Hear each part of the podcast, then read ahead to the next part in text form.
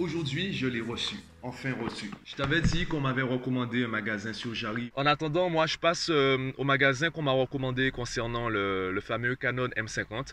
Je verrai quels sont les prix et, et finalement, en fait, je l'avais commandé. J'avais accepté de, ben, de, prendre tout de suite puisque je trouvais le prix assez intéressant puisque j'ai pris euh, avec euh, l'appareil un objectif, également une carte mémoire. C'est indispensable pour, pour ce que j'ai besoin de faire. Et ben voilà, c'est arrivé. Donc voilà. Hein. Évidemment, il me faudra un certain temps pour m'habituer à l'appareil. Après tout, c'est la première fois que j'utilise ce genre d'appareil. Du coup, euh, je pense que ça prendra quelques jours hein, pour faire la transition complète entre le téléphone et, l'appareil. Donc, euh, je pense que tu verras, tu constateras la différence euh, au niveau de l'image.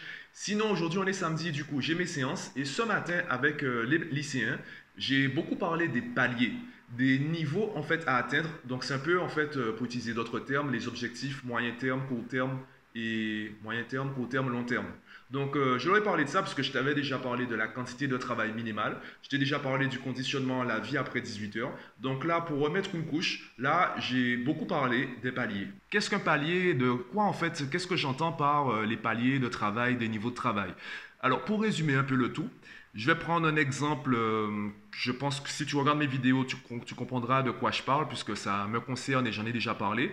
Euh, je vais prendre le cas de quelqu'un qui se lance en tant qu'indépendant. Imaginons que tu, as, que tu aies besoin de 1000 euros pour subvenir à tes besoins de base. Donc, payer tes factures et euh, te nourrir chaque mois. Mais ça, c'est sans les plaisirs, hein, sans les loisirs, sans les restos. Tu as besoin minimum de 1000 euros. Ça veut dire quand tu te lances en tant qu'indépendant, ton premier palier, c'est d'atteindre ces 1000 euros. Il faut que tu arrives à générer 1000 euros de bénéfices pour vivre. Alors, bénéfices, oui, sans retirer les charges qui sont directement liées à ton activité professionnelle, il te faut 1000 euros pour payer tes factures personnelles et acheter de quoi manger pour ne pas mourir de faim ni de soif. Voilà. Donc, ce sera ça ton premier palier. Tant que tu n'as pas atteint ce palier-là, il n'y a pas de vacances, il n'y a pas de jours fériés, il n'y a pas de congé, il n'y a pas de repos. Parce que si, tant que tu n'as pas atteint ce palier, ça veut dire que tu n'as pas de quoi subvenir à tes besoins. Du coup, tu es euh, dans le négatif. Il faut absolument que tu atteignes ce palier avant de commencer à te reposer.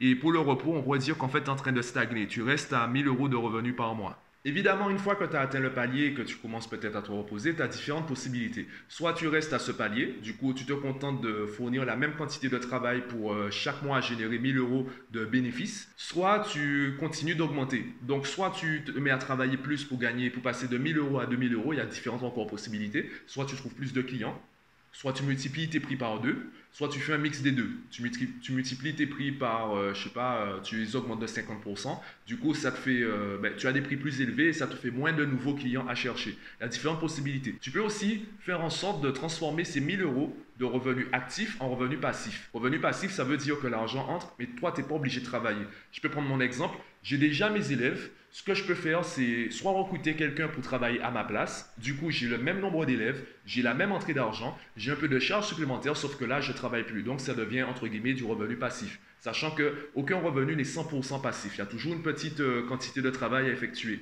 Je peux aussi faire un mix des deux.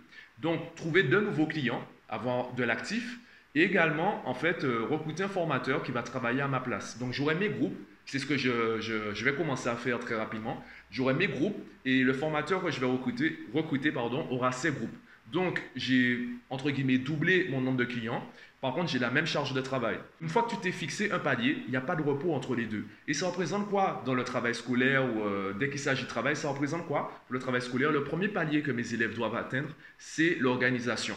Il faut qu'ils soient organisés dans la semaine. C'est pour ça que je mets l'accent sur le planning. Une fois qu'on a mis l'accent, une fois qu'on a atteint ce palier-là, eh bien, on pourrait stagner entre guillemets. Sauf que chaque année, il y a une nouvelle, euh, il y a une nouvelle classe, il y a un nouveau niveau, et ils ont des objectifs professionnels. Donc le deuxième palier, ce sera quoi? Eh bien, on va augmenter le niveau. Donc là, euh, c'est pas quelque chose de, rigide, hein. c'est vraiment, c'est juste pour comprendre l'intérêt de, le, du moins le danger des vacances et du repos. C'est pour ça que j'utilise ça. Là, j'ai pas une méthodologie euh, construite sur plusieurs années à te proposer. En tout cas, après le premier palier, les paliers suivants, ce sera peut-être pour aller plus loin ou améliorer la qualité du travail. Par contre, le premier palier, c'est l'organisation et, entre guillemets, l'autonomie. Une fois qu'on est organisé, qu'on arrive à se, discipliner pour respecter son organisation, là, on peut commencer à créer de l'autonomie. Du coup, ce matin, on a fait très peu de maths parce qu'à la base, ils ne travaillent pas assez à la maison.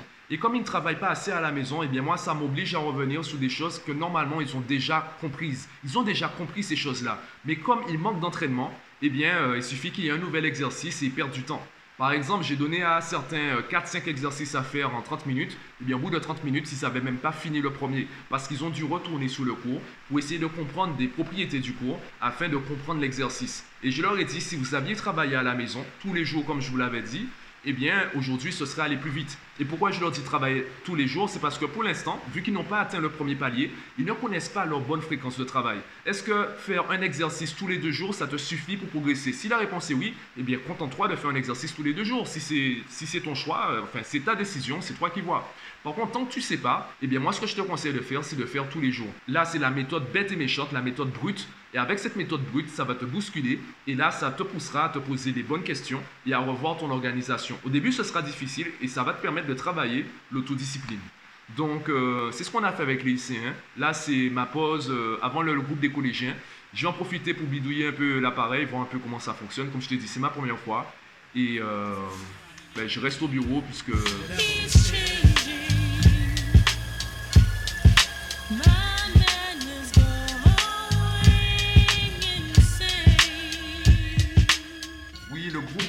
collégiens viennent partir. Du coup, euh, j'ai un peu de temps pour euh, manipuler un peu euh, mon nouvel appareil. Concernant les collégiens, qu'est-ce qu'on a travaillé ensemble? Je leur ai fait un petit rappel comme pour les lycéens concernant les paliers, donc les niveaux de travail, et également sur le raisonnement, puisqu'ils arrivent à faire les exercices, mais il y en a en fait qui estiment encore avoir besoin de moi parce qu'ils ne vont pas plus loin. Ils se contentent de faire, lorsqu'ils sont seuls, se contentent de faire ce qu'on leur donne à faire à l'école et ils poussent pas un peu, ils vont pas un peu plus loin, du coup, ils se sentent limités. Et c'est pour ça qu'ils ont encore besoin de moi, dans leur tête. Mais dans les faits, ils ont déjà le niveau pour travailler seuls. C'est juste, ben justement, cette autodiscipline, cette, euh, cette faculté à, s'organiser seul, c'est juste ça qui leur manque. Donc j'ai fait leur rappel avec eux également pour les vacances, le fait de travailler un peu tous les jours. Et euh, voilà, sinon c'était une journée assez cool. Euh, je, les laisse, profiter des vacances, il faut juste qu'ils sachent qu'ils doivent travailler un peu plus tous les jours. I was surviving the times, waiting for my moment.